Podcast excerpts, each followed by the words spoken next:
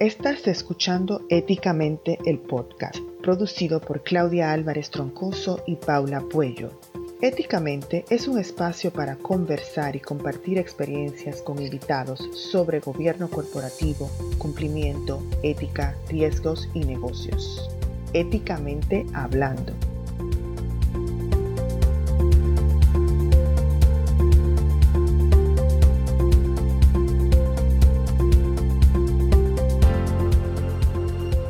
Episodio tuve el placer de conversar con Joseph Umire, quien es director ejecutivo del Center for a Secure Free Society, ubicado en Washington, D.C., Estados Unidos, desde donde dirige una red global de más de 100 prestigiosos académicos especializados en temas de seguridad, inteligencia y defensa. Joseph es un experto en seguridad global, especializado en amenazas transregionales en el hemisferio occidental. Por su análisis e investigaciones sobre la convergencia del terrorismo internacional y el crimen organizado transnacional, ha sido invitado a exponer por el Departamento de Defensa de los Estados Unidos, así como por centros académicos y universidades alrededor del mundo. También ha declarado en varias ocasiones como testigo experto ante el Congreso de los Estados Unidos, así como en parlamentos de Europa y Canadá. En esta conversación, Joseph nos relata sobre el reconfiguramiento del poder mundial que estamos viviendo y cuál es la incidencia de China, Rusia e Irán en Latinoamérica nos explica la ideología nacionalista de la revolución iraní y qué rol jugó Hugo Chávez para hacer afianzar la penetración de Irán en Latinoamérica, poniendo a Venezuela al servicio de otros para acciones ilegales. Discutimos sobre Cuba, los atentados en Argentina, la mafia del cartel de los soles en Venezuela y cómo encaja en todo esto Alex Saab, supuesto testaferro de Nicolás Maduro y buscado por la justicia estadounidense. Le preguntamos si cree que exista una posible vinculación con República Dominicana y finalmente Joseph nos comparte su parecer sobre cómo el Partido Comunista de China utilizó el coronavirus para confundir a los demás países y armar un plan propagandista. Disfruten de la entrevista y recuerden que nos pueden seguir por Instagram, Twitter y en nuestro canal de YouTube.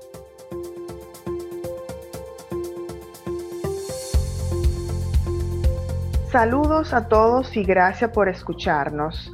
Hoy con nosotros nos acompaña Joseph Umire, que es el director ejecutivo de Secure Free Society Center en los Estados Unidos, específicamente en Washington, D.C. Y estamos muy contentos y agradecidos que Joseph haya pues aceptado nuestra invitación. Hola Joseph, ¿cómo estás? Hola Claudia, gracias por la invitación. Un gusto también por mí para estar contigo con el podcast. Muchísimas gracias. Sí, acá en Éticamente el podcast eh, siempre pues traemos temas alternativos eh, y sobre todo de situaciones y temáticas que están pues están discutiendo actualmente y este no podía ser pues un tema que se nos pudiera escapar específicamente de la parte de lo que se está viendo como una reorganización o reconfiguramiento del poder mundial o de un, nuevo orden mundial y un enfoque como en Latinoamérica, que tú nos explicarás eh, qué tanto es esto verdad, si es una apariencia o si es verdad que tenemos, que tienen los países, por ejemplo, China, Rusia, Irán, entre otros, algún interés muy particular en Latinoamérica, sobre todo en estos momentos. Por favor, y nos relatas obviamente de todas tus experiencias, de todos tus años que has venido monitoreando eh, esta temática en lo que es la seguridad y sobre todo eh, en los temas de Latinoamérica. ¿Desde cuándo tú crees que se ha venido dando este reconfiguramiento o desde cuándo, desde tu experiencia, eh, te diste cuenta que esto venía dándose? Ah, bueno, en mi experiencia personal creo que fue casi 10 años atrás que empecé a mirar un poco estas alianzas. Y, voy a llegar ahí, pero ah, en general yo pienso que estas alianzas, que los puedes llamar alianzas del siglo XXI, ah, se empezaron a formar eh, antes, eh, justo antes del siglo XXI, cuando eh, se cayó el muro de Berlín, ah, cuando la Guerra Fría se acabó, lo que se conoce como el mundo bipolar entre dos potencias que definió la Guerra Fría, ah, se acabó de cierta forma. es cuando empezó a, transformarse para lo que lo que ellos llaman ahora el mundo multipolar. Hay un dato ahí que puedo dar que, que un poco da un poco, porque entre las alianzas que existen, y, me refiero principalmente a tres países, que es Rusia, obviamente, que es la ex Unión Soviética, que Vladimir Putin ha dicho públicamente que considera que la caída del muro de Berlín, la decaída de la Unión Soviética ha sido la catástrofe más grande del siglo XX. Entonces, obviamente, si piensa así, va a querer reconstruir esa capacidad y creo que de cierta forma lo han hecho. Uh, eso es Rusia. Eh, después hay China, que China, eh, lo interesante de China, China históricamente fue adversario de Rusia durante la Guerra Fría, que ellos pelearon uh, diferentes conflictos sobre territorio. Uh, es más, Rusia quitó territorio de China en, en, el siglo XX, entonces yo me imagino que esa relación no tiene mucho base a nivel histórico, sin embargo, China uh, empezó a tener una, una estrategia que, que, que, se avanza más eh, durante los años 90 para poder utilizar eh, los mercados a su favor, o sea, usar el capitalismo o de cierta forma el, globalización uh, a su favor para poder tener un, una habilidad mayor de, controlar uh, el mundo económico. So, e, eso, eso, de cierta forma construye China. Entonces, como China tenía esa gran ambición y, y, se fueron moviéndose en esa dirección, fueron buscando aliados a nivel internacional y Rusia y China toman otro, otro papel en su relación. O uh, Rusia y China empiezan a tener uh, una estrategia más y eso, y eso se evolucionó. eso no fue desde el primer día una relación uh, muy lijado estratégicamente. Empezó con acuerdos, con conversaciones y con el tiempo se fue madurándose. Y después entra, por último, Irán. So, eso, Irán considero el, tercer actor, el tercer país en, este triángulo. Uh, y Irán, uh, como sabemos, era el más nuevo actor en, en, términos de la postura de la revolución iraní. O sea, tanto Rusia y China tienen antecedentes comunistas que van mucho tiempo más atrás en la historia. La, la revolución uh, de los bolcheviques en, en, el caso de, de Rusia, el, el, los maoístas en el caso de uh, China. Pero lo que pasó en Irán empieza en más, un poco más moderno, el 79, cuando la revolución iraní instala la República Islámica de, de Irán en, en, este país. Ahora, la diferencia obviamente con Rusia y China, y esto para algunos historiadores les, les, parece muy, muy raro, es uh, lo que era la Unión Soviética momento, un, un gobierno comunista pero ateo, o sea, uh, uh, secular, que no tenía creencias en religión y en Dios y nada, y querían separar eso de, de, de, de su estado, uh, tienes aquí un gobierno teocrático, un gobierno religioso y más que todo un gobierno musulmán. entonces, en, en, cierta forma, uno pensaría que eso no tampoco cuadraría, pero sí, en los años se han ido alineándose. Y esto me, me refiero, esto fue muy en base de la visión iraní desde el, desde el primer día de su revolución. Porque cuando Irán, uh, su, eh, bueno, cuando Irán se convirtió a la República Islámica, bajo la revolución iraní en 79, inmediatamente se vieron como un movimiento mundial. Nunca se, nunca se estaban limitados a simplemente eh, dominar Irán o ni siquiera dominar solo el Medio Oriente, uh, querían domi dominar el mundo. Y, y, esto es claro en, en, un pequeño detalle de eh, cuando se cayó el muro de Berlín, unos años después, no se equivoco si no fue 93, 92, por ahí, um, el líder supremo de Irán, uh, Ayatollah Khamenei, que no es el igual que ahora es Khomeini, pero el, el, el original líder supremo, uh, Khomeini, uh -huh. él escribió una carta al el jefe de la Unión Soviética en su momento, uh, Gorbachev, si no me equivoco, ¿no? Sí. Y le dice, y le dice uh, y esta carta ya es público, y le dice que ahora que la Unión Soviética ha caído y ahora que eh, prácticamente se quedaron en segundo plano a Estados Unidos, deberían mirar a la revolución iraní, a la revolución islámica, como el nuevo líder del mundo antiimperialista. O sea, le escribió esa carta invitando a la Unión Soviética a unirse con Irán eh, en esos, me refiero al, principio de, de, de, la década 90. Uh -huh. Entonces esa relación se va evolucionando también, uh, a, a, pero es el cambio del siglo, el siglo XXI, cuando eso se empieza a alinearse. Y, y, y yo pienso, yo considero que uno de los actores que los ayudó a alinear los tres era uh, Hugo Chávez de Venezuela, ¿no? um, que él vio um, este, esta oportunidad como un, un un momento donde él podía ofrecerles cosas a estos tres poderes, lo que no tuvieron en momentos anteriores. Y, me refiero a el, el, control total de un Estado que eh, ya para este punto, digamos al año 2005, uh, Hugo Chávez ya tenía prácticamente un control total del, Estado de Venezuela y prestar eso a servicio a poderes que pueden utilizarlo para uh, acciones ilícitas, acciones encubiertas, uh, mayor, mejor inteligencia, o sea, darles la cobertura de Estado en todo eso. Y también eh, les puede ofrecer, porque en su momento de 2005 eh, Hugo Chávez empieza, la Alianza Bolivariana de América Latina, la habilidad de extender sus tentáculos en otros países en la región. Ahí donde entra Nicaragua, después Bolivia, o Bolivia primero, después Nicaragua, después Ecuador. Disculpa que te interrumpa, una pregunta. O sea, me, me, dices que Hugo Chávez, entonces nos explicas, unió a estos tres poderes, Rusia, China e Irán, para ofrecerle básicamente como en bandeja de plata, aquí les ofrezco un Estado que les va a, dar cobijo o, una especie de protección porque es un Estado y, lo que pueda yo hacer o, permitir pues eh, va a quedar bajo mi control y, quien pueda pensar, por lo menos al inicio, de que Venezuela pueda estar amparando, protegiendo otros países que eh, sponsorean, por ejemplo, terrorismo o narcotráfico eh, así tan abiertamente. Entonces era como eh, apostando a que nadie se diera cuenta al inicio a eso. Pero ¿cómo le surge esta idea a Hugo Chávez? Mira, yo creo que Hugo Chávez es un hombre que fue construido bajo también redes clandestinas que existen en Venezuela por mucho tiempo. Yo no creo que necesariamente Hugo Chávez nació y tuvo esta gran, gran idea. Lo que tuvo es una habilidad de ejecutarlo.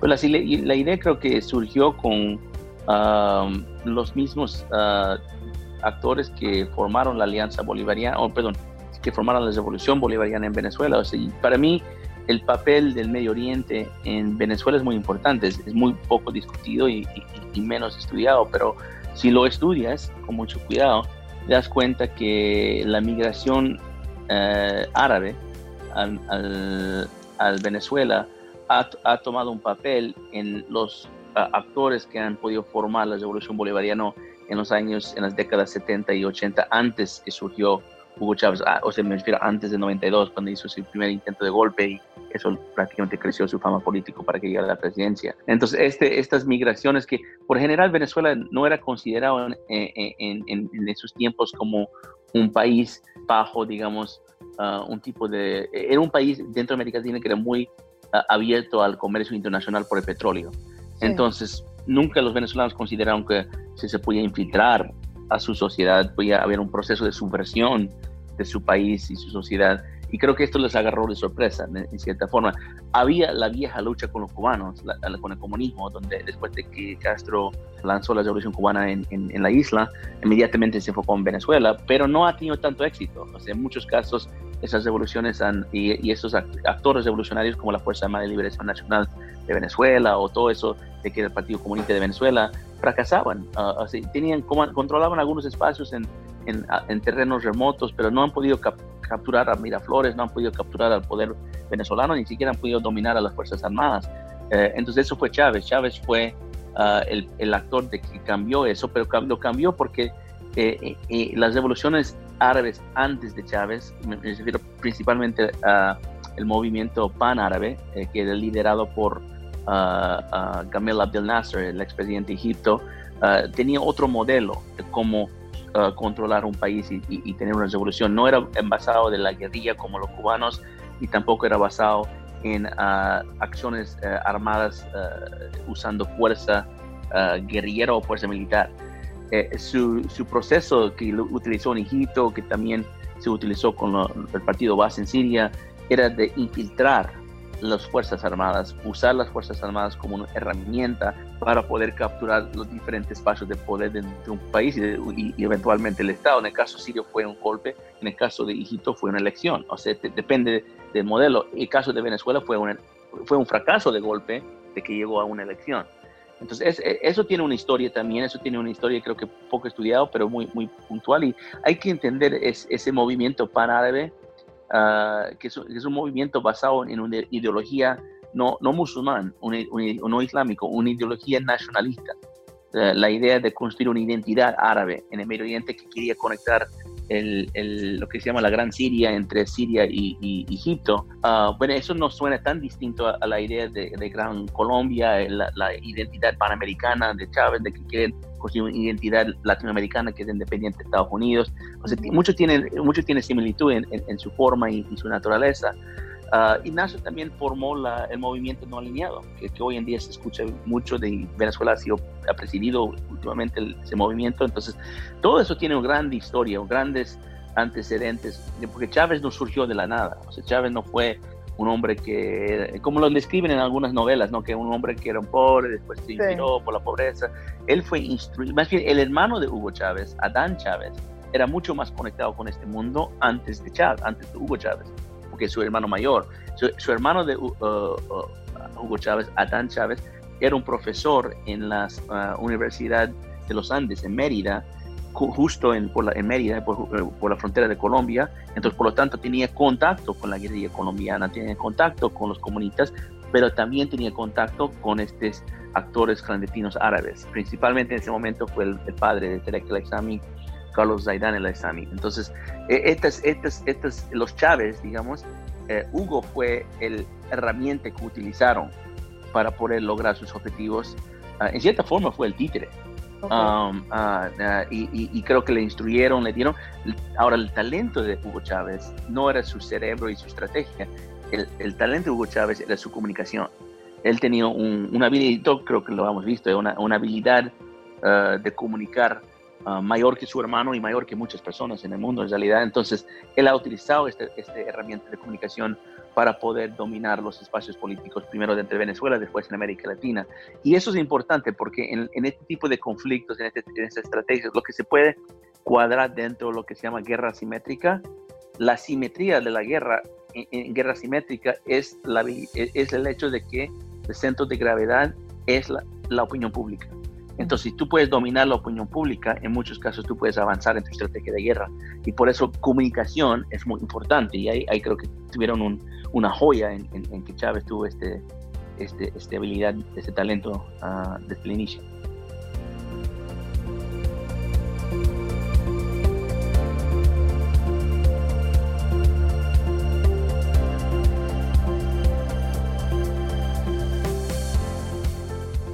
Entonces, sí, de, todo lo que nos explicas, Joseph, eso también, esa teoría que, muchas personas dicen que Hugo es un, fue un títere de Cuba, que los cubanos son los que formaron a, Chávez, um, no me encaja.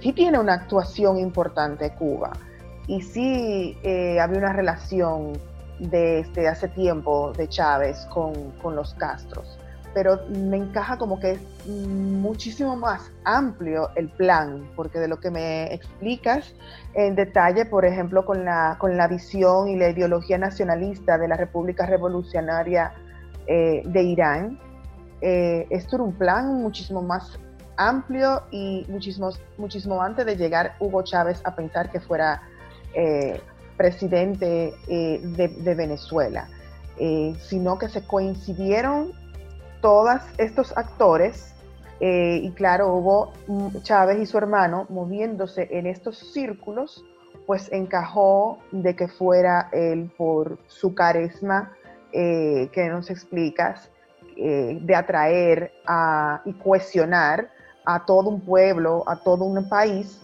detrás de una ideología. Sí, a mí Cuba tuvo su momento, ¿no? Cuba como dije antes, Cuba quería siempre, desde el primer día de su revolución, capturar Venezuela.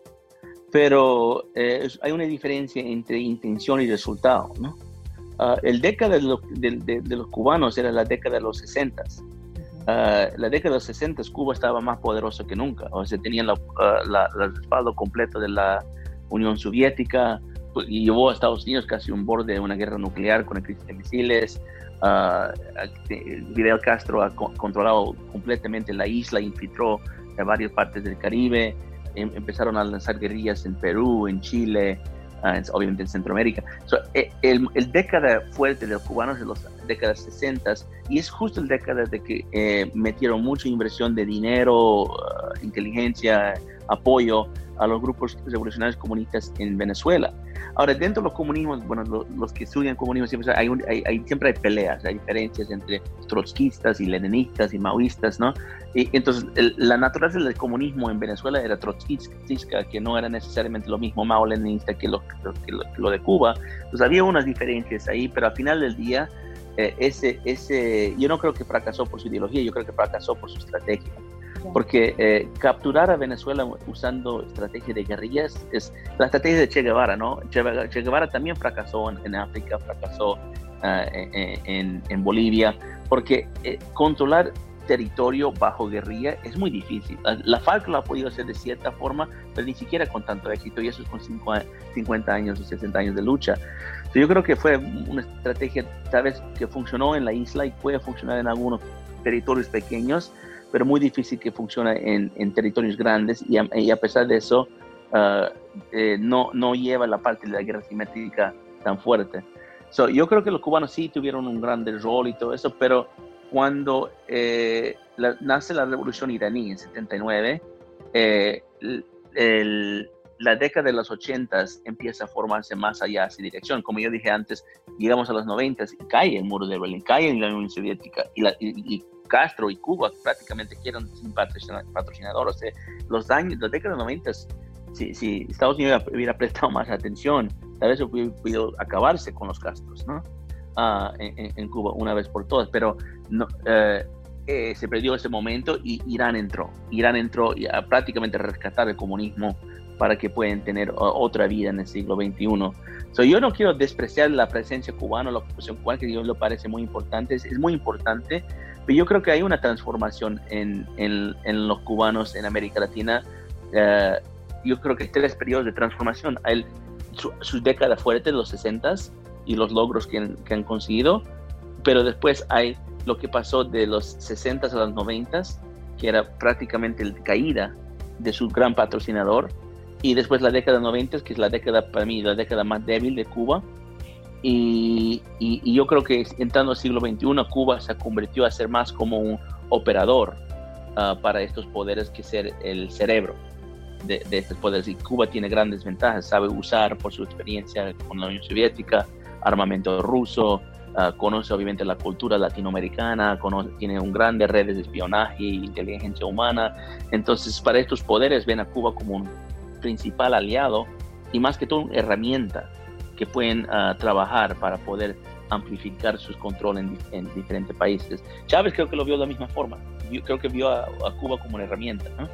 Ah, y, dentro, y, yo creo que sí hay una gran admiración por Fidel Castro y Raúl Castro por, por la historia que ellos lleven dentro del marco de eh, comunismo y, todo este, eh, para, para, para, ese mundo, para esas personas que tienen esa ideología, ellos son ah, leyendas prácticamente. Y, y, hay, uh, creo que, un, respeto a, ellos en, este mundo no alineado, especialmente, incluyendo Irán. Yo creo que Irán siempre ha respetado a, los Castros en Cuba, pero eh, esa admiración, ese respeto, ese, ese, ese esa alianza, hay, hay, niveles, ¿no? En, en, términos de capacidad, en términos de logística, en términos de conocimiento. Y yo creo que lo que Irán ha logrado en la revolución iraní, lo lo, China está logrando y, Rusia, lo que esta alianza está ha logrado y está logrando es mucho más grande de que, lo que Cuba o los Castros han podido hacer incluso en Venezuela.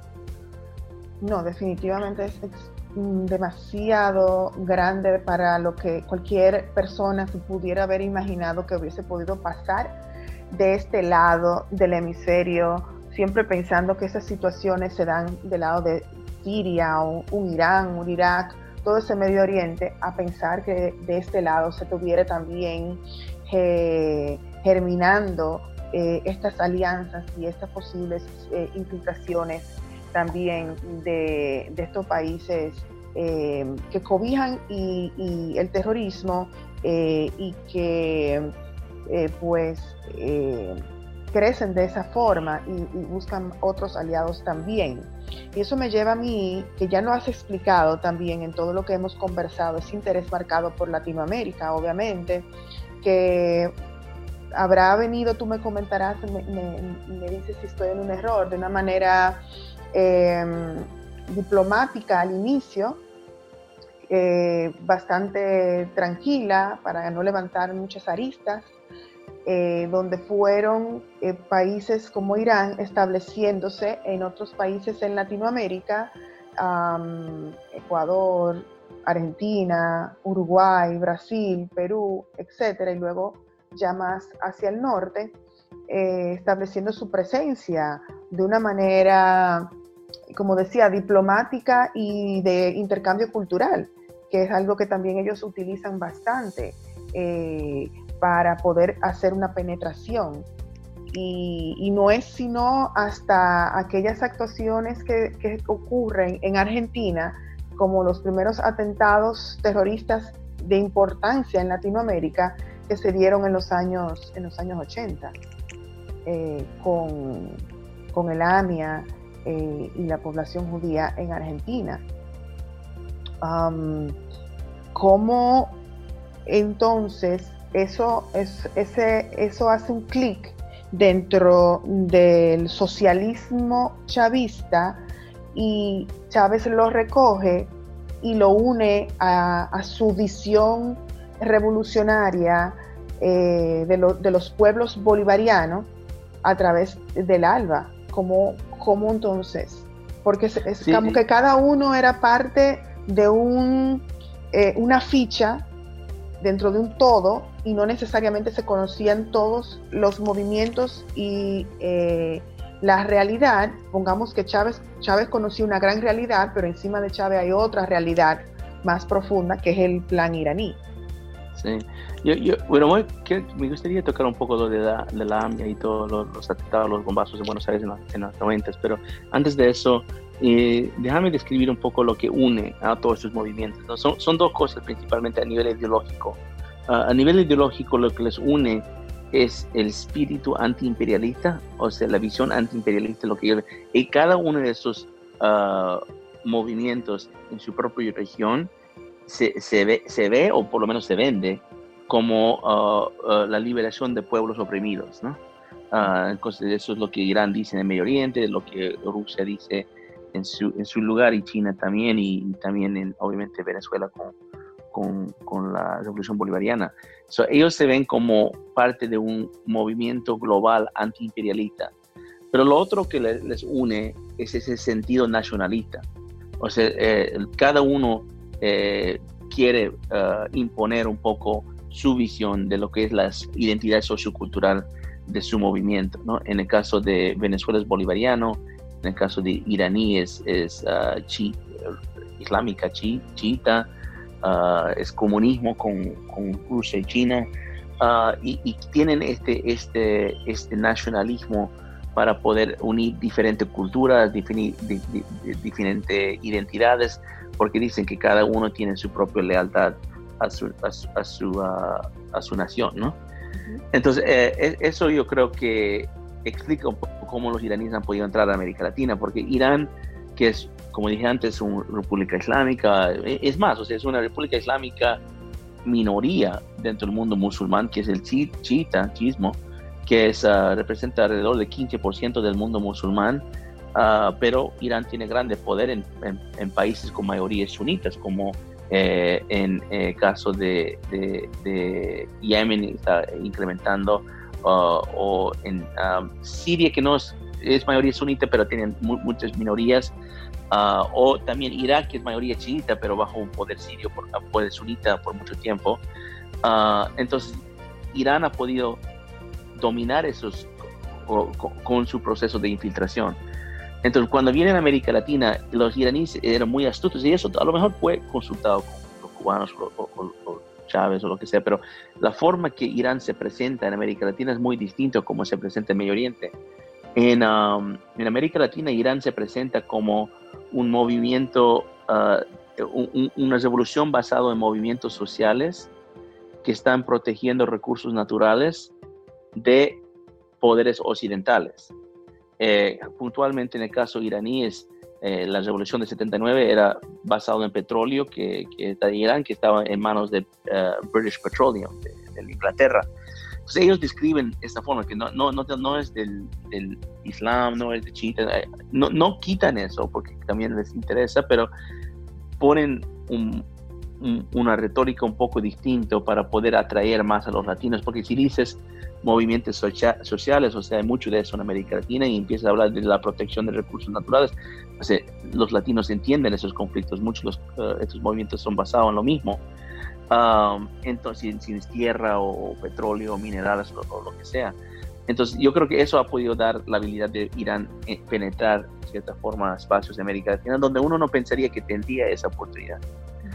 Ahora, al respecto a los bombazos en Buenos Aires, se había dos atentados en 92 y 94. Ah, uno, la primera fue contra la Embajada de Israel en Buenos Aires, la segunda contra el Centro Cultural Judía, la AMIA, uh, donde uh, colectivamente mataron creo que 115 personas, herieron mucho más. O sea, esto fue un episodio muy fuerte, eh, especialmente obviamente en Argentina, pero en América Latina. Esto fue la primera vez que realmente hubo un atentado de terrorismo islámico en la región a una escala mayor.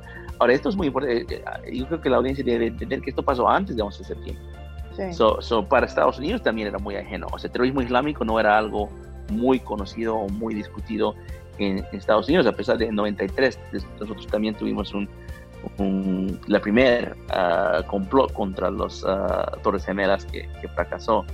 Uh, pero en este caso de, los, de, de, Buenos Aires era, era, era, un, era un cambio de, del juego un poco, de entender Irán y Hezbollah, porque antes de eso, antes de 92, ah, nunca se pensó que Irán y Hezbollah tenían la habilidad de poder tener operaciones tan lejos en el exterior.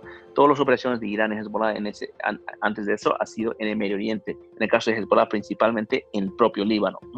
Entonces, si hubiera dicho un experto de contraterrorismo en, en 92, cuando pasó ese bombazo, que esto fue Hezbollah, hubiera dicho, ¿cómo? Pero ¿cómo? Si Hezbollah no tiene esa capacidad, Hezbollah no tiene ese, ese, conocimiento. Y, era muy raro verlo y creo que eso es uno de los aspectos que, que no llegó a, conocer los culpables eh, inmediatamente. Pero eso lo que, lo que aprendimos ahora, you 25 años después, lo que aprendimos de esos bombazos es que Irán em, empezó a construir, conjunto con Hezbollah, su, su, capacidad en América Latina desde el primer día. Desde, eh, nació la revolución iraní en 79, iraníes empezaron a llegar a América Latina, principalmente a Venezuela, a Colombia, Brasil y Argentina. Hezbollah, que nace más o menos en el año 82, inmediatamente igual, va a América Latina, va a Triple Frontera, que es la encrucijada de Brasil, uh, uh, Paraguay y Argentina. Hay grandes comunidades libaneses, empiezan a, meterse con, con, esas comunidades. Entonces, esa capacidad que, que construyeron bajo, en ese caso, 10 años para tener los bombazos, ya ahora existe por 40 años casi. Entonces, eso da mucho tiempo para entender por qué ahora se está revelándose y viéndose con tanta potencia en América Latina.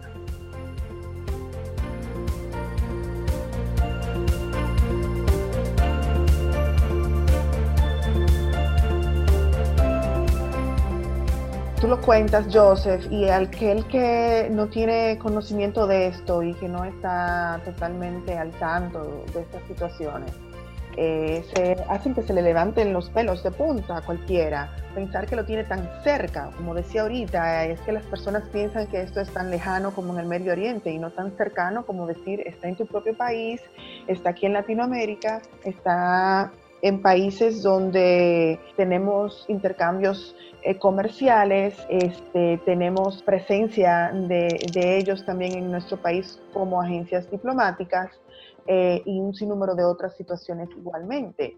¿Cómo, eh, comenzando, por ejemplo, de Irán y, de todas estas personas, hablaba anteriormente también, por ejemplo, de Tarek al-Aizami, de su padre, de la relación con Irán, cómo llegan y cómo se instalan. Eh, hablabas de, las, de, la frontera de Venezuela con, con, Colombia y de las FARC y eso. Y entonces me lleva a mí también a pensar, eh, viendo las noticias eh, últimamente, en un personaje que es Alex Saab, donde ah, Alex Saab, que es Alex Naim Saab Morán, donde actualmente está en prisión o capturado por las autoridades de Cabo Verde eh, por una solicitud de los Estados Unidos y una alerta roja de la Interpol y entonces está decidiendo si es extraditado o si es eh, entregado a las autoridades norteamericanas o si es entregado a las autoridades venezolanas que también lo reclaman como ciudadano, aunque él es un ciudadano de Colombia, que es su país natal y de origen.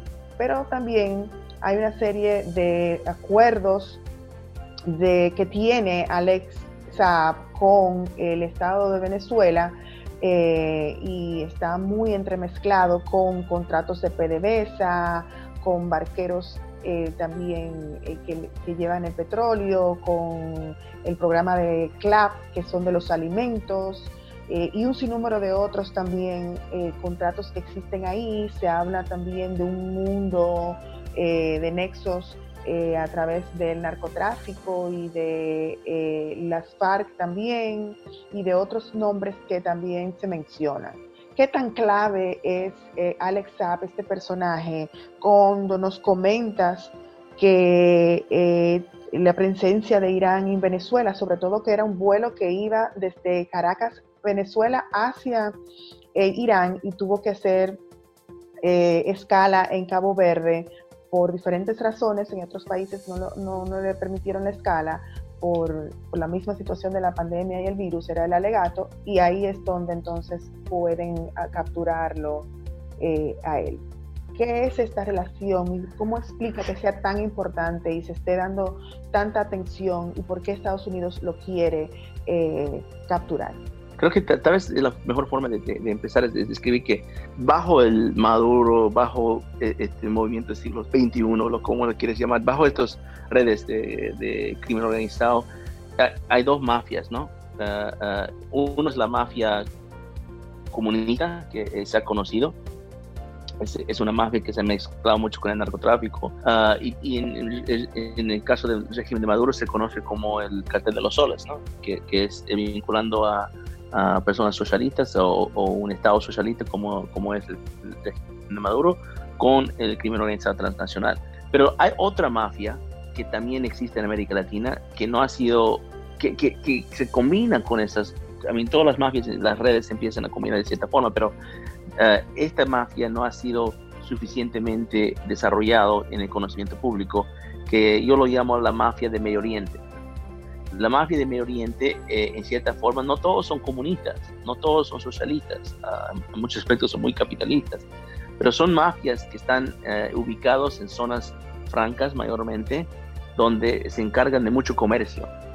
Ahora, parte de eso es completamente legítimo, es completamente legal, es parte del comercio que aporta obviamente al, al, Producto Interno Bruto de los países, pero parte de eso también es uh, vinculado al crimen organizado transnacional, en el lado del lavado de dinero, narcotráfico, contrabando uh, y, tráfico de otros productos. Entonces, en ese aspecto yo creo que hay que mirar, existe eso, es, esa mafia en varias partes. En Colombia, la mafia árabe es conocido más por la costa caribeña, desde este Maicao, uh, en la frontera con Venezuela, hasta Cartagena, prácticamente pasando por Santa, Marta y Barranquilla, donde hay una grande cadena de comunidades libaneses, comunidades palestinas, comunidades sirios, donde ellos, eh, como he dicho antes, tienen larga data en, llegar a, Colombia o Venezuela, su, país. Pero lo que, lo que, um, lo que ha pasado es Alex Saab surge dentro de esa comunidad, pero surge a ser una, figura que tiene mucha potencia, porque su capital económico ha crecido mucho, ha podido tener inversiones grandes en, el lado de exportación y por lo tanto le hace una figura muy atractiva para el lavado de dinero.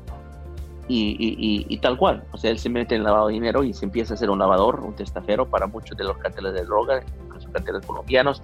Su principal vínculo en Colombia fue con lo que se llama la oficina de Envigado, que es un cartel en, por Medellín, que, que es ex miembros del, eh, Pablo Escobar, ¿no? En su momento. Yo no, yo no hasta dudo que, yo no puedo decir esto con certeza, estoy especulando un poco, pero yo no dudo que Alex Saab también estaba vinculado con lo de uh, Pablo Escobar en su momento también, ¿no?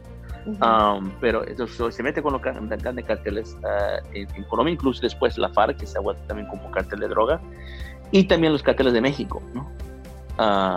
empieza a ser, y, es más, su socio en muchos de sus esquemas de lavado es, es, alguien que se llama Puyido, Vargas. Puyido Vargas eh, era alguien que estaba en el cartel de Medellín con, Pablo Cobar en su momento. Entonces él empieza a controlar estos carteles eh, y eso llama la atención a personas como Hugo Chávez, que quieren buscar esa alianza con el mundo criminalizado y por lo tanto Alex Saab llegó a ser una figura importante. Ahora, lo que yo considero que Alex Saab es un arquitecto financiero, es, es alguien que ayuda a construir las redes eh, financieras que los estados pueden utilizar, no solo para sus actividades ilícitas, pero también ahora sus actividades estratégicas. Ah, él llegó a ser, su, perfil llegó a tener más fama cuando él es, identificado como una figura clave, un, testafero de Maduro, pero también un arquitecto financiero del esquema oro por comida. Eh, es un esquema que se reveló en 2018 que tenía que ver con ah, grandes envíos de oro que se estaba llevando de Venezuela a Turquía Ah, creo que se estimó en un año 23.6 ah, toneladas de oro, en un año alrededor de 900 millones de dólares. Y después hubo pagos de ciertas uh, refinerías en Turquía a cuentas en el Caribe que estaban manejadas por empresas que tenían sucursal en China, Hong Kong en este caso, de que donde hacían depósitos en México para pagar las comidas clubs, lo que se conoce, las comidas clubs que iban a llegar a, Venezuela. Entonces, el persona, la figura, Alex Saab, estaba, él hizo ese esquema. Él diseñó el esquema, él, consiguió las rutas, los testaferos, él lo construyó completamente para ah, Turquía, para Venezuela ah, y para los otros países que están involucrados. Entonces, eso, esa experiencia le lleva a después, últimamente, este año justo, a estar en cargo de tratar de construir la misma esquema, pero esta vez oro por gasolina con Irán. Y ahí es donde entra el, último episodio, donde la capturan en, ah, y la tienen detenido en Cabo Verde. Ah, una cosa que mucha gente no, no, ha discutido sobre eso, que yo lo considero como, como clave, es que el, por, cuál es el propósito, por qué Alex uh, paró en Cabo Verde. Se conoce que su destino era Rusia e Irán, pero ¿por qué tiene esa escala en, en Cabo Verde? ¿no? Y algunos han especulado que era cuestión de que le estaban cerrando, que tenía que llenar el avión con combustible y, le cesaron otros lugares. Yo, no, yo creo que tenía una misión en Cabo Verde, porque los dos uh, petroleros de Irán que fueron detenidos justo unas semanas antes, fueron detenidos en Senegal, cerca de Cabo Verde. Uh, es, me refiero los, los, cinco buques iraníes que llegaron a Venezuela a finales de mayo, principios de junio, los cinco que tenían bandera iraní llegaron y, se, estacionaron en los puertos en, en, en, Venezuela. Pero habían dos buques más que no tenían bandera iraní, pero eran de Irán, que estaban con una bandera de Liberia, de África, ah, y, y, eran uh, buques registrados en Grecia. Esos buques nunca llegaron a Venezuela porque Estados Unidos puso mucha presión, especialmente a Grecia, que les iba a poner bajo sanciones y, también a Liberia si permiten que estos buques pasen por sus aguas marítimas. Entonces, los buques nunca salieron, nunca pudieron salir, nunca pudieron uh, de los puertos en el costa occidental de África. Ahora, por algo, esos buques eran tan importantes, porque yo creo que uh, Alex Saab estaba yendo a Cabo Verde para negociar la salida de sus buques. Uh, entonces, eh, es justo cuando eh, él, porque él no, supuestamente no estaba en el manifiesto de la lista de pasajeros, entonces le quieren que, quieren que entre de una forma secreta y él trata de entrar y creo que ahí es donde le tuvieron la trampa y le, metieron preso. Entonces a mí me parece que esto fue una operación de inteligencia muy bien preparado por parte de Estados Unidos y a lo mejor otros aliados ah, y le agarraron. Ahora la cuestión es que le agarramos y esto ha abierto una rompecabezas geopolítica donde hay medio mundo tratando de liberarlo y hay medio mundo tratando de extraditarlo a Estados Unidos.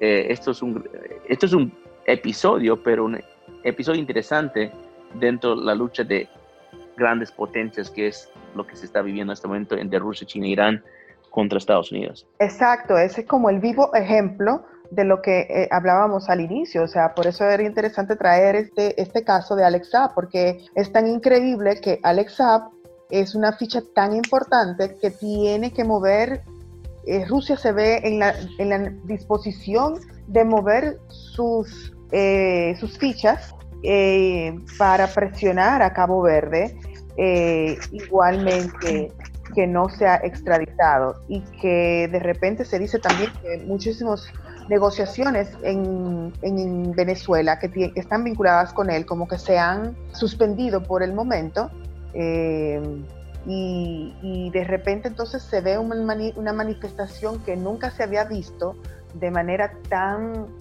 explícita de parte del de gobierno venezolano, del régimen venezolano, diciendo que él es un ciudadano venezolano, pero al mismo tiempo tiene una demanda del Estado venezolano eh, contra las, las quiebras o de la declaración en bancarrota de sus empresas que están vinculadas con, con el petróleo, con el embarcamiento del, del, petróleo. O sea, como que no hace coherencia en ese sentido, pero al final vemos que sí es entonces una persona muy altamente vinculada con el régimen porque están jugándose todas eh, las cartas ahora mismo para que no lo extraditen. Yo, yo, creo que eso se va a definir entre las próximas semanas Ah, pero hay, hay muchas personas que lo quieren comparar con, otros episodios que hubo en, en, la relación con el régimen de Maduro y, y, se trató de agarrar uno de estos eh, criminales grandes como Wally McClare en 2009 o, o, como Pollo Carvajal en 2014. Pero esto es muy diferente. A pesar de ser esto parte de un esquema mucho más grande, internacional, Ah, no solo narcotráfico, aunque esos son los delitos que les están acusando. Uh, también hay, hay una antecedentes legales que fueron preparados por el Departamento de Justicia de Estados Unidos de una forma mucho más poderosa de lo que fue en el caso de Pollo Carvajal o, Wally McClay.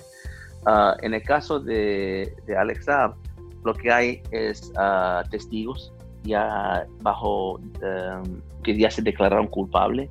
Eh, el profesor Bruce Bagley de la Universidad de Miami, un caso muy polémico en Estados Unidos. Él justamente en mayo se declara culpable y dice, yo fui un testaferro para Alex ¿no? Entonces ahí tienes ya una evidencia y un, testigo ante la corte que es importante para sacar lo que es la orden de arresto de Interpol, ¿no? Ah, porque la orden de arresto de Interpol no es una cosa menor, eso viene también por un corte en Francia, un, tribunal, no un corte, pero un tribunal en Francia que tiene que revisar los antecedentes del caso para determinar que esta figura sí es alguien que realmente es uh, como es acusado, ¿no? Ah, porque si no sería algo donde cualquier persona que quiera acusarlo acusa y le, le, le, prohíbes los viajes. So, todo ese trabajo legal se ha hecho antes de que le capturan a Alex Saab en Cabo Verde y y por lo tanto lo, lo considero como bien trabajado. Entonces, eh, los rusos o, los chinos o los maduros, quien sea que quiera liberar a Alexa, van a tener que venir con argumentos legales muy poderosos y no, y no veo que lo tienen, ¿no? Ah, pero yo creo que introducieron eso de su pasaporte diplomático justo por eso, por tratar de eh, embarrar un poco los argumentos y tratar de usar inmunidad diplomático, pero eh, sería interesante cómo eso se va a desarrollar, porque eh, Alex Saab tiene varios pasaportes, tiene creo que dos venezolanos, tres colombianos y una de Antigua y Barbuda, pero ¿con qué pasaporte entró al país? Si no entró con su pasaporte diplomático, entonces no es válido. Ahora, yo no sé si cómo, cómo, cómo pasó la cosa, pero entonces los argumentos legales que van a usar el régimen con sus aliados, no los veo tan poderosos. Eh, también yo veo que el hecho que Colombia pidió una extradición también a Colombia por delitos que cometió en su país, que la Fiscalía tiene su propio caso juicio contra Alex Saab, me parece también importante porque ahora esto, esto pone más peso en el lado de Estados Unidos. se dice que este señor está acusado por varios países. ¿no? esto es un eh, trato legal, eh, un pelea legal, pero también es una pelea política porque uh, puedes tener mejor argumento legal, puedes tener todos los antecedentes de tus uh, letras cruzadas y tus uh, is doteadas, pero al final del día, si hay una corrupción política por medio y alguien, no sé, China, Rusia, Irán, alguien pagó, hizo alguna vaina, se puede salir fuera de las manos. Y, Cabo Verde, aunque es un país occidental en cierta forma, o sea, quieren tener turismo y comercio con Estados Unidos y con Europa, y ex colonias de Portugal, al final del día también están en ese, ese mundo no alineado, porque están en el, son del occidente de África, que son zonas con mucha corrupción, mucho lavado dinero, mucho narcotráfico. Entonces, ah, hay, hay esas influencias también ahí. Entonces, eh, vamos a ver, yo, yo, yo, mantengo optimista que se va a lograr eh, su, extradición, pero al mismo tiempo, si no se logra, no es el fin del mundo para mí, ¿no? Ah, es, es, más bien un, una figura más que, se, eh, que no se pudo lograr, pero es una figura más entre muchas, que a lo mejor Alex es más famoso, pero hay otros también. Claro, hay otros, pero sin duda da de notar que es una, ficha, una figura muy alta en la estructura del régimen eh, de, Venezuela. Y para cerrar esa parte de Alex Saab eh, y pasar al próximo punto, sí, eh, para lo que es República Dominicana hay un dato que nos interesa o que nos pareció bastante interesante, mejor dicho, donde salió noticia eh, a relucir de que la abogada que lo representaría en los Estados Unidos para eliminar las sanciones que le ha presentado el Departamento del Tesoro, porque él está en la lista de OFAC por los casos de corrupción y de lavado de dinero, es una abogada, se llama María Domínguez Trujillo. María Domínguez Trujillo es hija de quien en su momento fue hijo también del el dictador Trujillo. Mm. Y ellos se fueron, obviamente, tú, cuando muere Trujillo, cuando, cuando es ajusticiado Trujillo, la familia tiene que salir de la República Dominicana y esta parte de la familia se ubica en los Estados Unidos. Y para simplemente, I want to pick your brain, que me digas algún tipo de vinculación que pudiera existir entre esta defensa, si es así, y los nexos entre países que el, régimen bolivariano estaría fondeando, por ejemplo, en el caso de Podemos eh, en España, que llega al poder eh, luego de muchos años de que el régimen pues le, le, pasa fondos para ese partido y al final pues llega al poder, ¿qué posibilidad también pudieses pensar que el régimen bolivariano pudiera estar pasando fondos a posibles eh, personas que estarían corriendo por la presidencia de la República Dominicana, en este caso te refiero a la hermana de esta al hermano de este abogada, que es eh, Ramfis Domínguez Trujillo, que también pues quiere ser presidente de la República Dominicana. No obstante, hay una situación eh, de que es eh, norteamericano y, que pues, ya la Junta Central Electoral ha dictaminado que no puede por, por esa nacionalidad que él tiene, que, que lo impide eh, a nivel constitucional. Pero simplemente to pick your brain on that. Mire, yo, yo no sé qué, qué conexiones Alexa podría tener en República Dominicana, pero no, tendría, no sería muy raro que lo tenga, porque muchas de estas mafias árabes también tienen su dinero en la República Dominicana. Muchos han podido usar la República Dominicana como centro de lavado. y, no, solo lavado, pero también extinción de dominio, ¿no? poniendo dinero en, en, propiedades inmobiliarias, en, infraestructura para poder ocultar de cierta forma esas, ganancias. y ah, yo conozco otros casos que son personas uh, ligados a Alexa que tienen esa actividad en, en, República Dominicana y, que la regulación de esta abogada todo puede ser parte. Ahora, lo que sí sé de Alex es que mucho de su enfoque, especialmente en los últimos años, de, de, a nivel estratégico, fue México. Um, y él ha estado muy enfocado en trabajar con empresarios mexicanos para poder construir una conexión con el régimen de Maduro. Ah, y, es más, o sea, lo que se anunció últimamente que el ah, presidente de México, López Obrador, dice que está dispuesto a darle gasolina a Maduro por lo considera como asistencia humanitaria. Yo creo que eso no es una declaración que surgió de la nada. Yo creo que esa relación México-Venezuela en el lado criminal está, está apoyando a la relación política entre López Obrador y Maduro, ¿no?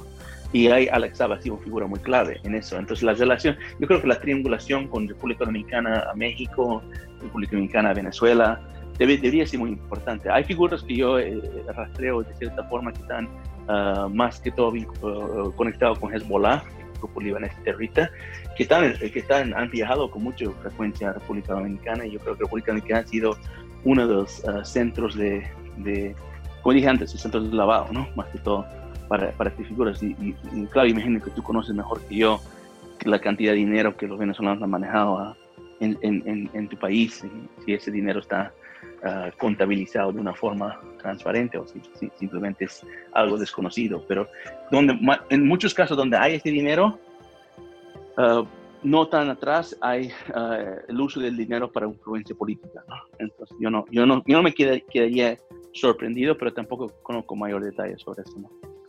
Perfecto, sí, definitivamente que quedan muchas cosas todavía, muchas preguntas en el aire en respecto a eso para seguir profundizando eh, y que se le ponga mucha atención a esa situación respecto a eso. Y bueno, y eso nos lleva a preguntarnos qué, qué rol llega o qué papel juega el Foro de Sao Paulo y el Grupo de Puebla, entonces, para cuestionar todo este plan.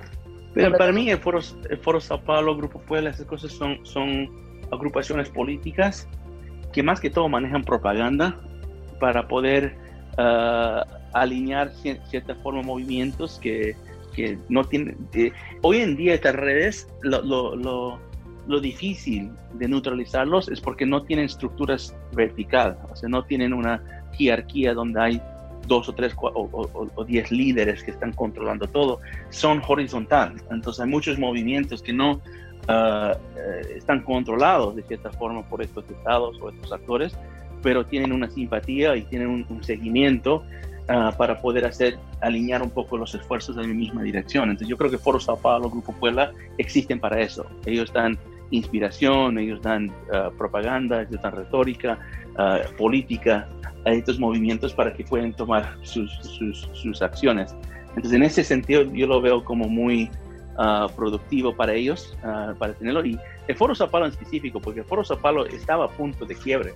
No, como organización es prácticamente una conferencia nomás, no tiene una estructura corporativa muy grande que puede hacer muchas cosas, pero uh, hace unos años atrás, muy poco tiempo, creo que en 2017, más o menos, se, se, vio que ellos empezaron a crecer más de una forma muy drástica, que por mucho tiempo se pensó que casi, casi iba a desaparecer o que el régimen ya no les interesaba tanto usarlo, pero se vio que las reuniones empezaron a ser más grandes, más frecuentes, con más bulla mediática, eh, entonces se especula que el dinero del narcotráfico se, se, se, ha entrado ahí para poder darles ese impulso. Ah, el Grupo Puebla más, eh, eh, es, es más nuevo, es liderado por Argentina, por el gobierno de Alberto Fernández, y el Grupo Puebla yo creo que es una cosa que están utilizando hoy en día de cierta forma para reemplazar, para, a nivel político, reemplazar eh, el fracaso de la Alianza Bolivariana.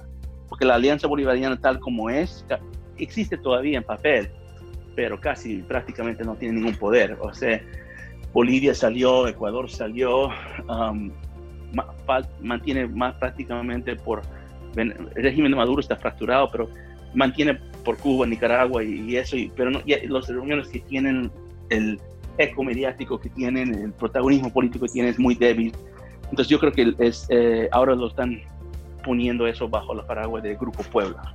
el Grupo Puebla, es, de, la forma que yo lo veo, es como un, es, un rebranding de la Alianza Bolivariana, ¿no? De una forma más grande, liderado por Argentina, esta vez que es un país más grande y, bueno, más, y con un gobierno más nuevo. Con un gobierno, bueno, nuevo, que, que trae de nuevo a la, al poder a, a, a la... Ah, claro, sí. A Fernández de Kirchner, exacto, a Cristina Fernández de Kirchner ya con esa ideología. Y bueno, para cerrar todo esto, eh, Joseph, y todo lo que nos has comentado, que vuelvo y repito, de verdad que para el que desconoce mucho de esto, es para dejarle cualquiera los pelos de punta y como para cuando escuches esto decir, wow, creo que no puedo dormir esta noche eh, y, pensar mucho más profundamente sobre estas situaciones. ¿Cómo tú ves este, esta situación de la pandemia por el, eh, de, sanidad, por el COVID-19? ¿Qué ha significado esto para este reconfiguramiento del orden mundial? ¿Esto ha sido una pausa para, para, esto o esto ha sido una oportunidad para, para estos países, sobre todo eh, te pregunto por China, que ha sido como eh, la más agresiva, el país más agresivo. Eh, primero se vio como para que poder limpiar su nombre, dado que fue el país donde originó la pandemia o, los casos, eh, pero después se ha visto muchísimo más agresiva en su propaganda diplomática, eh, que ha develado mucho ya lo que algunos denominan como ese Frente Unido, el, sistema de Frente sí, Unido. Sí, sí, ¿Cómo tú ves? Sí, mira, claro, China lo veo como, bueno, para empezar, el, coronavirus, el COVID-19, eh, yo creo que es una gran oportunidad. Y, más que oportunidades, de cierta forma es inducido. No digo que el virus es inducido, eso es muy desconocido eh, y creo que dice algo que no sabemos hasta fecha realmente de dónde vino y cuándo empezó y todo eso, porque China lo, lo está camuflando, está ocultando todo ese origen. Pero más allá de eso, no poniendo el beneficio de la duda a que es un virus natural que ellos surgió en China, ellos eh, absolutamente a este punto es comprobado, ellos, China, el Partido Comunista de China más que todo, utilizó el virus e indució una propaganda mayor para poder confundir los otros países en el mundo, para poder desorientar su, reacción ah, al virus y no saber exactamente cómo manejarlo. Cuando el virus se introdujo en el occidente, primero en Europa, después en Estados Unidos y últimamente en, Latinoamérica, había mucho miedo. Nadie sabía, hay gente que estaba diciendo que iba a ser como la, uh, como la, la, ¿cómo se dice? La gripe española, ¿no? O iba a ser como la fiebre amarilla, o iba a ser algo que iba a matar a 10% de la población. Había este tipo de, de, de, miedo. Ahora conocemos que no es así, que es un virus con alto contagio, pero con poco uh, mortalidad, o sea que no, no, mata un porcentaje mayor. Creo que estamos hablando de menos de un por ciento cuando analizas el tasa de mortalidad real.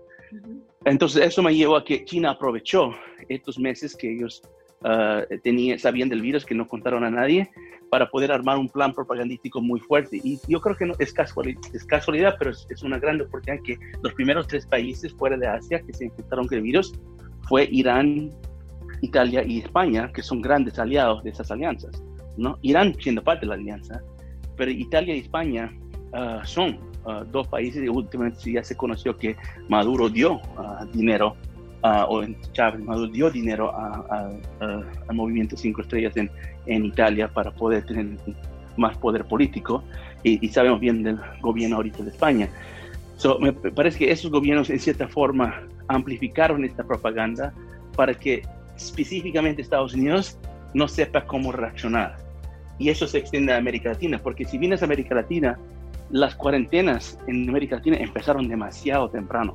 Empezaron en algunos casos antes del primer caso confirmado. Y eso pasó por el miedo. Eso pasó principalmente por el miedo, un miedo que fue inducido por propaganda muy fuerte desde China, después de Italia, después de España. Entonces, eh, ahora donde estamos, yo, yo, yo veo que el virus ha ayudado a esta alianza a, debilitar las economías a nivel mundial, incluso sus propias economías, pero uh, también las economías de, sus enemigos, en este caso Estados Unidos, y también ha servido para poder una presión social mayor en varios países donde eh, el, el, el, momento que ellos deciden pueden uh, manipular levantamientos de una forma muy fácil. Ya se está viendo en Estados Unidos, ah, obviamente el caso que hemos visto de George Floyd, el, negro que fue matado por la policía, no es directamente vinculado a nada lo que al COVID nada, pero se entiende que cuando tienes desempleo mayor de 10, 15, en algunas ciudades 20%, vas a tener problemas, vas a tener gente que trata de pagar cosas con billetes falsos, vas a tener uh, destabilización de cierta forma y eso va a llevar a este tipo de incidentes que en nuestro caso Estados Unidos explotó a ser una manifestación total. Hemos visto en América Latina con Ecuador, con el ah, combustible, con el tarifa de combustible, en Chile con el tarifa de transporte público, Colombia. Entonces yo creo que estamos viviendo este momento muy tenso, donde en cualquier momento ellos pueden hacer otra vez una ofensiva para hacer caer los gobiernos que ellos quieren atacar. Y no, me, causa mucha curiosidad en el caso de las manifestaciones de América Latina el año pasado, ¿por qué había tanta manifestación en Chile y no en Argentina? Argentina estaba pasando peor momento económico, con una inflación mucho más grande, con un desempleo muy mayor a lo que podía ser esa tarifa de transporte público, que era 4% que estaban levantando. No, ¿por qué no había una manifestación enorme en Argentina? Pero pues, es porque yo, como dije, Argentina ahora está en el Grupo Puebla, está, está conectado, está parte de esa alianza. Entonces a lo mejor decidieron que Chile, Chile es el país que quieren destabilizar. yo creo que ese es, ahí es donde cuadra todo esto con lo que hemos hablado, estos poderes. Y, al final del día es siempre los mismos tres países, es Irán, Rusia, China, que prácticamente están haciendo esta bulla. Turquía entra entre sus alianzas con esos países, pero originalmente son esos tres. Perfecto. Y bueno, también se vieron eh, algunas infiltraciones eh, dentro de los Estados Unidos. Con, de lo que tenía que ver con Floyd, habían personas obviamente que estaban protestando justamente por eso, pero se infiltraron otras figuras también, que se vieron unas similitudes de las mismas protestas de Latinoamérica, sobre todo Chile, eh, en ese sentido. O sea que ya es bastante, no solamente es, estamos aquí en Latinoamérica, sino que ya estamos también dentro de Estados Unidos y, como haciendo pues el mismo, el, mismo script eh, en ese sentido también. Bueno, pues eh, Joseph, todo lo que nos has hablado, definitivamente una reorganización de orden mundial con estos tres actores, eh, donde tal vez nadie pensaba o veía que Irán también tenía un papel o que se ve que tiene un papel, ellos se ven así, con un papel mundial, de presencia mundial. Eh, sí, tal vez esperaba algo de China, porque siempre se dijo que era como el dragón durmiente que finalmente despertó eh, para retomar una posición eh, prioritaria en el mundo, pero sí la parte de Irán para muchos no, no era algo que veían venir sobre todo. O sea, si quieres decirnos unas palabras ya para cerrar esta conversación que ha sido para mí sobre todo, y yo sé que para nuestros oyentes, bastante educativa eh, y los ha abierto los ojos a muchas personas. Sí, no, mira, nos puede, y el trabajo que hacemos en el centro, el centro de seguridad, bueno, como le dice, Centro de Estudios para una uh, Sociedad Segura y Libre, en inglés es Center for Secure Free Society. Uh, nos pueden seguir en nuestra página web que es uh, securefreesociety.org o Twitter es arroba securefreesoc. Uh, a mí me pueden seguir también en arroba jmumire, mi, nombre. Y, nosotros estamos haciendo, sacando publicaciones, uh, obviamente ahorita no haciendo eventos como surge, pero vamos a empezar eso también y haciendo investigaciones sobre estos temas. Sacamos uh, publicaciones mensuales. uno que es muy relacionado con lo que estamos hablando es Ah, hay un, hay unas siglas que hemos denominado para esta alianza, que es un poco el juego de las siglas del BRIC, si se acuerdan todos de, Brasil, Rusia y de China, cuando se ah, nombró ese, nombre, ese término, eh, por, supuestos eh, economías emergentes eh, que Goldman Sachs quería mostrar, pero realmente ninguna de esas economías han surgido. Ah, entonces nosotros jugamos con ese, término y, denominamos un término que se llama BRIC, con B, que se trata de Venezuela, Rusia, Irán y China, que no es una alianza económica, es una alianza de inteligencia y seguridad.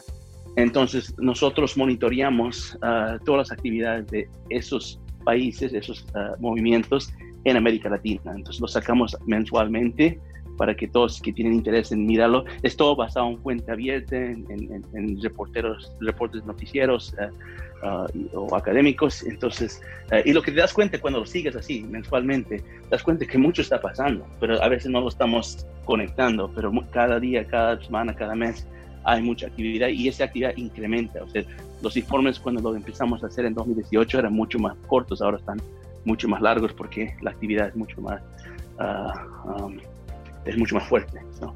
Nos pueden seguir así y les invito a todos a, sí, gracias otra vez Claudia por la invitación y por el tiempo. Sí, los, eh, nosotros vamos a poner en los footnotes de, de, este episodio los enlaces a, que ha mencionado Joseph para que puedan ahí seguir tanto al centro como a Joseph también.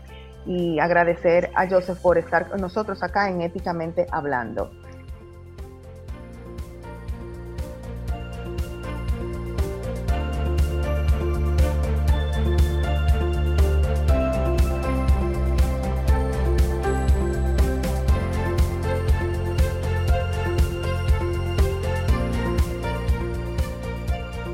Gracias por la atención. Si te gustó este episodio y quieres escuchar más, por favor califícalo con las 5 estrellas. Y no dejes de compartirlo con tus amigos y colegas. Nos escuchamos en la próxima entrega de Éticamente el Podcast.